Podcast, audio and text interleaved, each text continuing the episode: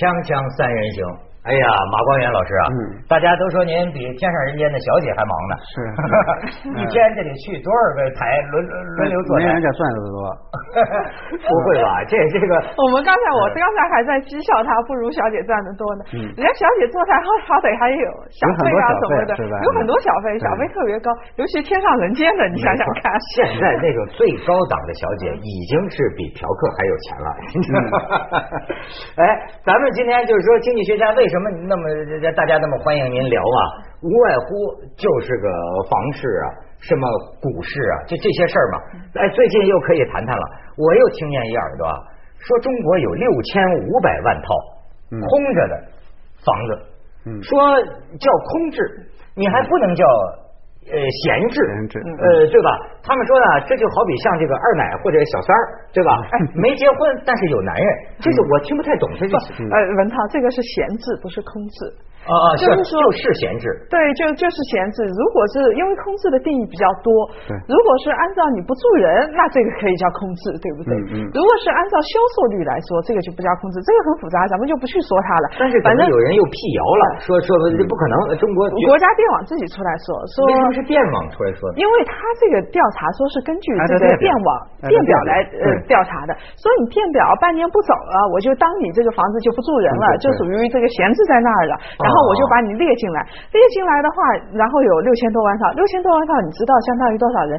如果以每家四口人计的话，两亿大概两亿三千多万的人口嗯嗯，嗯就以以后就是全都有房子了。一下子就可以两亿三三千多万人都就有地方住了，然后还有一个就是说，它沉淀的资金应该在一兆亿元以上。一兆是什么个数？一万万十亿，十个亿叫一兆吗？一万万亿一万啊，一万万一，这天文是什么什么数字啊？对你，你就想后面无数个零，就是，但是它这个沉淀资金又很，这个东西就意味着什么呢？就是浪费特别大。我们就是十年时间的话，从农村转移到城市的人口还不到两千呃两亿三千多万，差不多就是这个。但是你也就是说，从农村到城市来的人口，这个上亿的人口全都有房子了，你就不用再造新房子了。但问题现在这些房子的主人是谁呢？这个现在我觉得这个就是这个空置这个事儿啊，究竟有没有这么多，现在也成说不清楚的事儿了。哎，国家统计局公布数据了。啊，公布一点九亿平，对啊，代售代售一点，但是这代售跟我们现在讲的这个空置还是两码事，对因为代售指的是没有售出去的，我们现在讲空置指的是既包括没有售出去的，还有那些售出去也没人住的，啊这两块儿加起来才叫一个空置。但这个究竟有多少，现在没人去说。这个事儿难不难谈清楚？我觉得一点都不难。比如说看税票啊，这是一个对税票啊，啊，住建部也可以搞自己的调查，看列表啊，看房产证啊，或者直接去调查。哎，我有很多，但是现在都说不清楚。能不能就给这些控制的房子，就是它不是半年没用电嘛，嗯干脆以后就给它断电。哎这是一个很好的办法。这是哎，这全哎，谁来找这个电力公司要电，嗯统计一笔，来一个算一个，跟人口普查一样。哎，这一下子查清楚了。限电查查户口。对，今天那个国家统计局说了，他说这个空置率啊，要跟这个房屋普查率跟人口普查率结合在一起的。所以言下之意是，别管我要什么空置率，我也查不到，哥们，我我实在不行，我也查不到，就是就是这个意思。就是我们这个外行啊，就看不懂为什么。这我就想起您最近在是在博客还是在哪里写到一个，啊。就说是这个国家前上次您来咱们还谈的热火朝天，对就是国家打击遏制房价嗯。的一些这个连连连环组合拳嘛。嗯嗯。您的意思是这要小产呢，还是您说的是什么？难产还是嗯难产。难产的小产？难产。是是，反正就是留了，就有点这意思是吗？嗯嗯，呃，这个现在我觉得最关键的啊，就是我们看到，呃，最近一段时间，房地产市场出现了很多的所谓的假数据，呃，比如说现在辟谣说六千多套房子是假的，前一段时间又说一千四百多宗违法土地的黑名单儿也是假的，前一段时间还讲关于土地税也是假的，所有都是假的。我想问的是真的呢？真的数据谁告诉我们？哎呀，我我跟你讲，我这是我就我想到我们这个行里了，都是为收视率嘛。嗯。但是收视率如果也是假的呢？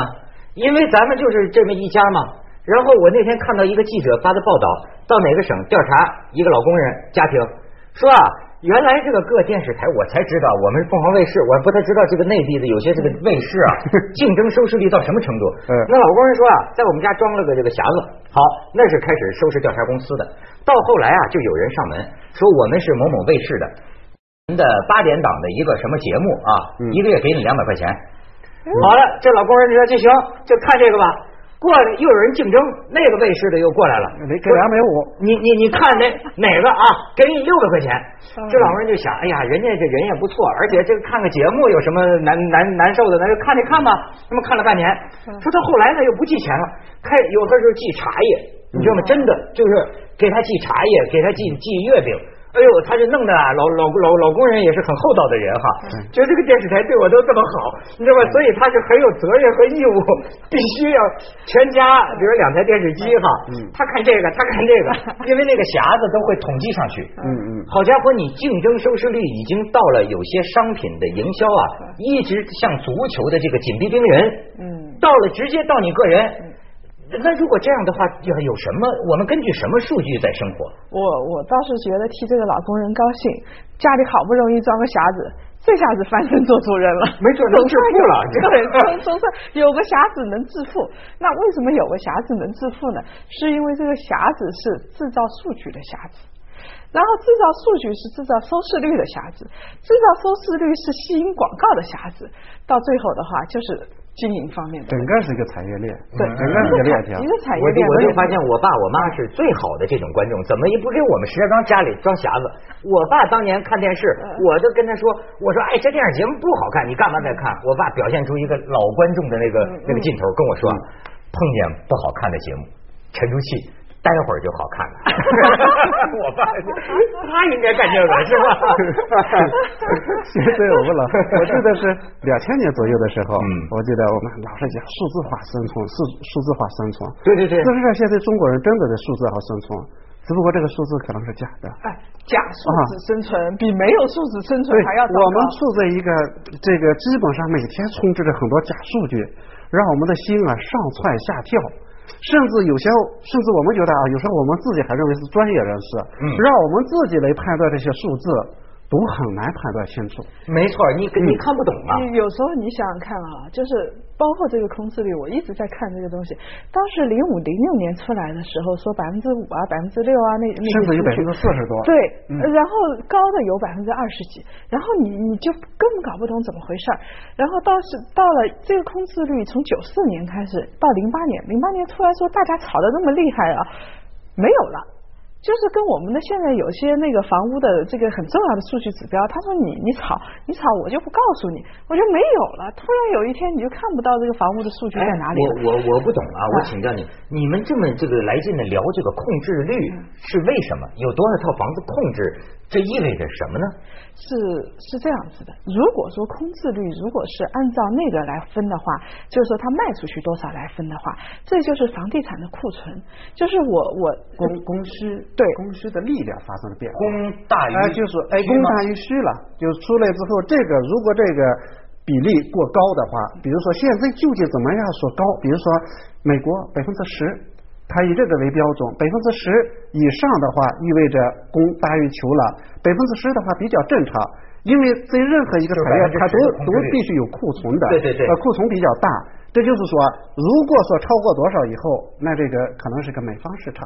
哎，你有定价权，它价格会往下走。哦我说可能仅仅能说明这个问题这。这个是库存量，还有一种定义方法呢，就是闲置房，就没人住的，嗯就不管你有没有卖出去，但是都闲置在那儿，这个呢也蛮重要的。这个第一是资源的浪费，第二是这个财富就是这个收入分配的不均衡，都能够看得出来。就很多人买了房就不住，他就纯粹是投资的或者投机的就放在那儿的。那那这个就是看得出，我们不是说地少人多所以吗？，所以我觉得就是这两天啊统计局出的这个一点九亿平，事实上没有多少意义。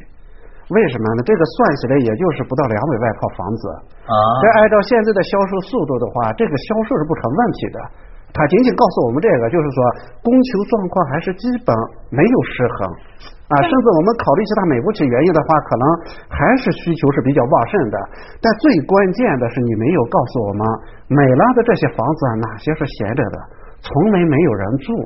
这个数字啊，比那一点九亿平，我觉得要重要很多。所以老百姓只好自己去数数什么呢？他就去数晚上有多少黑的灯的哪些在星星点灯，哪些没有点灯，哪些没有点灯。然后你老去数数数，哦，大概闲置率大概是百分之三十。然后这个经济学家或者是这个政府部门就出来说了，你不能这么数啊，你是错的。然后就说真的是多少呢？他也不知道。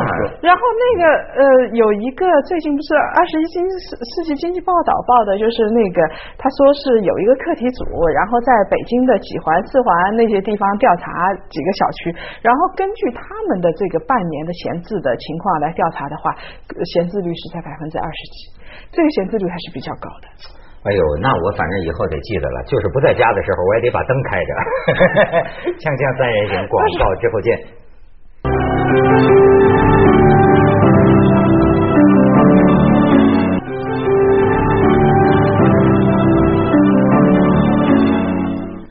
看见有一个外国什么学者叫盖保德啊，盖保德，咱们那天聊中产阶级啊，他就说说现在中国中产阶层的这个情况，大概类似于二十世纪七十年代的韩国。嗯，然后呢，他提了仨标准，说那个时候仨标准是什么呢？有选择买房的这个这个自由，就是能买房，嗯，能买车，嗯，再一个就是能休假。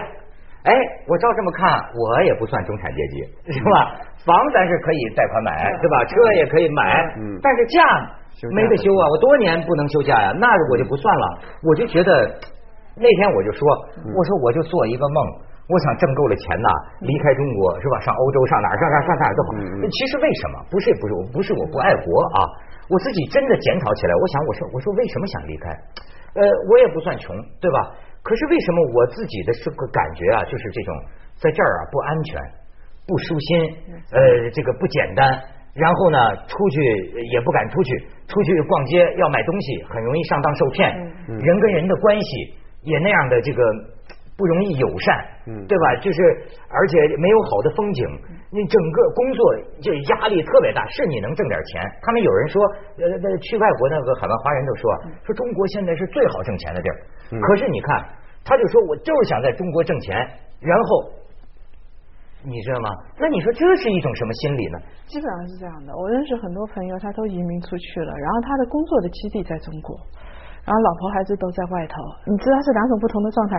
一回到国内来，就像只蚂蚁或者像只工蜂一样，就是不断的赚钱，拼命的拼命的到处跑啊，到处去看项目啊什么。然后回到那儿就彻底放松，就是就是这样一种情况。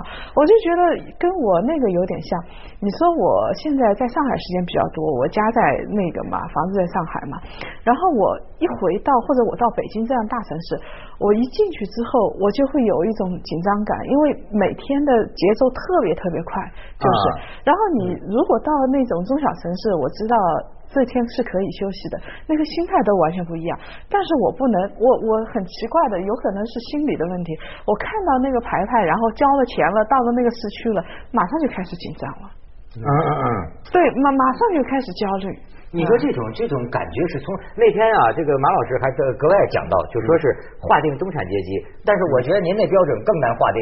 嗯，就是说你幸福不幸福这事儿啊，我这我是觉得，其实为啥呢？我觉得因为呃，其实你刚才讲说钱好赚，其实中国还主要看谁好赚钱。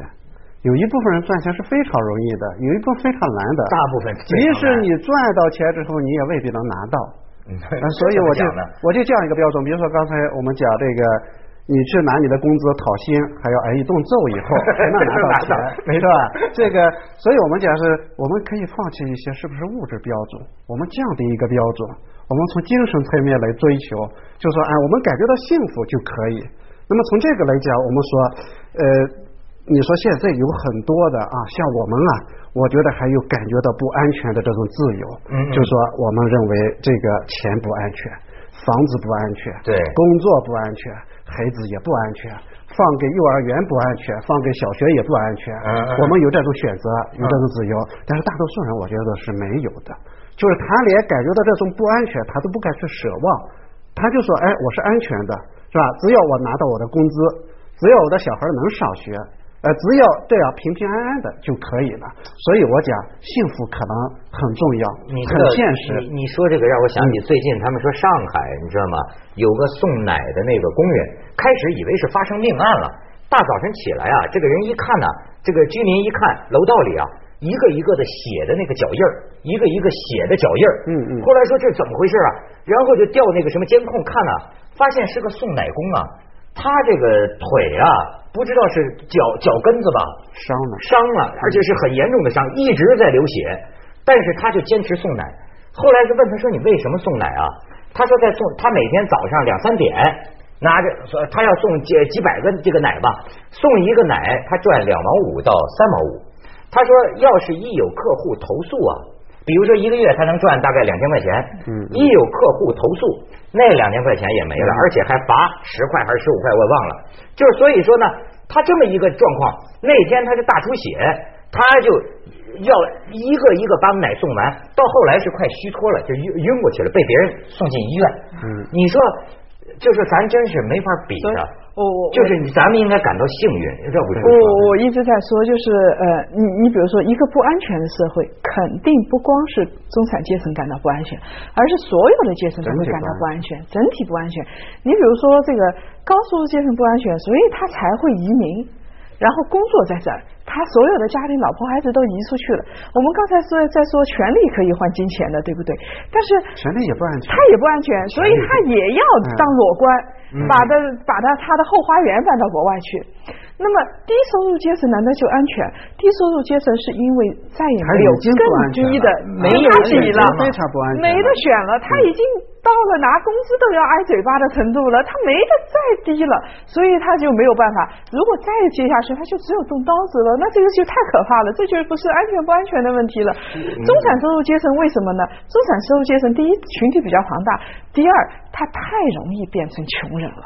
没错没错没错太。容易，他一个不小心就变成穷人。我老说下滑是容易的，上升是难的我。跟你说，你不要说他们了，你就像我，我得说这我都不算呃穷的，对吧？但是我曾经就是在工作崩溃的时候，我就想，我说我都四十几岁了，我能不能说我离开工作半年，是吧？哎，给公司打报告，呃，算什么停薪留职也罢，或者算辞职也罢，就我只是为了我过另一种生活，哪怕有半年。可是我跟你讲，真的是难倒英雄汉呐！就是你一想，你真是手停嘴就停，你供着房子呢，你知道吗？你你不能没有短了这份工资，就真正能到这个程度。哎，所以我说啊，他们有时候是冷暴力。所谓冷暴力是什么东西？你比如说，有个女女孩子怀孕了，公司里的女孩子怀孕，她也不跟你说这个你我不给你工作了，她什么都不跟你说，不说你辞退你，对他也不辞退你，他他表面上很温柔，他也不辞退你。然后等到你回去之后，你会发觉什么都没了，工作工作也有人做了，然后呢，工资也工资也给你降一点了。到时候你在那儿干什么呢？就是逼着你非常自觉、非常主动的卷铺盖就走这人了。工资是发给你的对，工作给你是安排的，但你整天没事儿干，所以这是一个状态。所以我我老觉得说，我们现在老在讲说要收入要倍增，收入要倍增。事实上，给一个人的安全，我觉得比收入的倍增可能更重要。比如说，我们讲这个日本啊，他很多人他是具具有安全感的，为什么呢？他员工终身制啊，他不轻易的来辞退你，所以那些日本人有时候很爱那些大财阀，爱那些企业，为什么呢？祖宗三代都在这个企业里边，只要你不出现大的错误，只要你不违法犯罪，没有人会辞退你。他有安全。我们中产来讲的话，也是这样的，就是说，我们有了这边一份收入以后，持续的现金流在什么地方？哦持续的安全在在什么地方？这是最重要的。我们现在社保社保没有，医保医保没有，所有的东西都得自己来挣。你手一停下来，什么都没了。这种持续的安全感，我觉得比一下子增加一个收入要重要。所以，整个社会的安全感，我觉得收入可能是最重要的，但最重要的、最最重要的，可能就是这个社会有没有给你提供一个非常安逸的环境，咱们现在让你不去一下广告，锵锵三人行，广告之后见。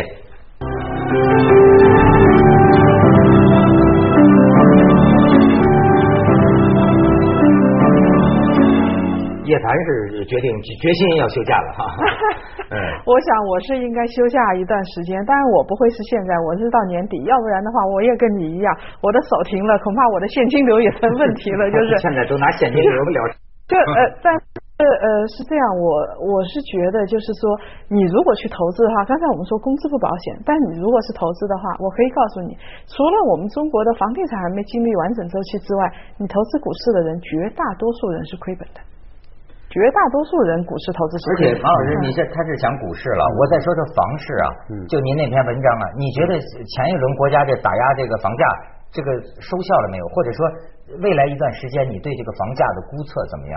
我觉得从效果本身来讲的话，当然从它的基本目的啊，他说要遏制过快上涨。当然，大家都在猜他这究竟是什么意思，我到现在也不懂啊。嗯这目的有没有达到，我也不知道。但是最起码我有一个标准，就是这个房价肯定之前是不合理的，按照我们的收入来讲，它是不合理的。现在主要看还是看这个政策。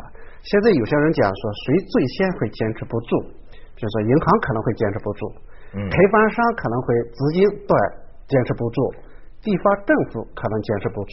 这个现在让我来培训的话，培第一个坚持不住的，我仍然是地方政府。但是我问你一个小小一般人的问题啊，现在 还能拿买房子当成自己理财、保有自己资产的乃至增值的，是个好选择吗？我觉得这个事实上，我从来不认为房价现在正常。